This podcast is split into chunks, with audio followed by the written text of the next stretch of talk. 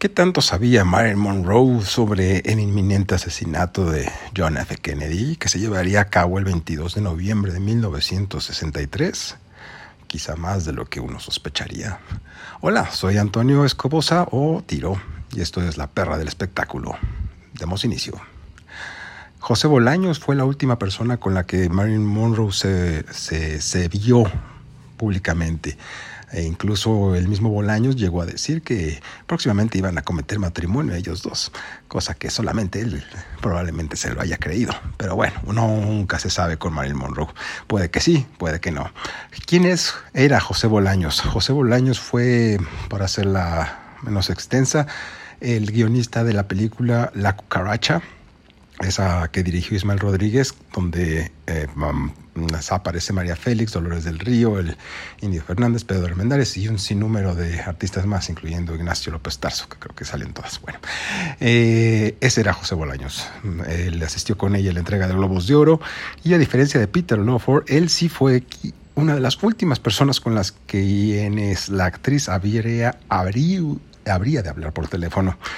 Y fue cuando le confesó un terrible secreto, el cual le reveló al mismísimo Tennessee Williams cuando estaban filmando eh, La Noche de Iguana en Puerto Vallarta. Resulta que cuando Marilyn Monroe visitó a la Ciudad de México, no nada más vino a comprar muebles, obviamente, no sé quién se cree eso. Vino a visitar a su amigo Frank Vanderbilt, que era un comunista y estaba expatriado en la Ciudad de México, asimismo, eh, y estaba en pro de la Revolución Cubana, y asimismo él le presentó a E. Howard Hunt, un hombre que en el hecho de su muerte confesó que él había estado involucrado en la muerte de la actriz. Él murió en el 2007. Bueno, el punto es que Marilyn Monroe conoció a este hombre y fue precisamente esa noche cuando le confesó que tras varios intentos de hablar por el presidente para avisar lo que se de lo que se había enterado ella, em, pues pues se había dado por vencida y que dijo, pues ya voy a ver qué, luego, qué hago luego. Entonces estaba platicando con José Bolaños sobre el asunto cuando tocaron el timbre y era ni más ni menos que Johnny Rosselli. Lo que sucedió posteriormente será tema de otro, otro episodio, pero eso fue lo último que supo José Bolaños de Marilyn Monroe.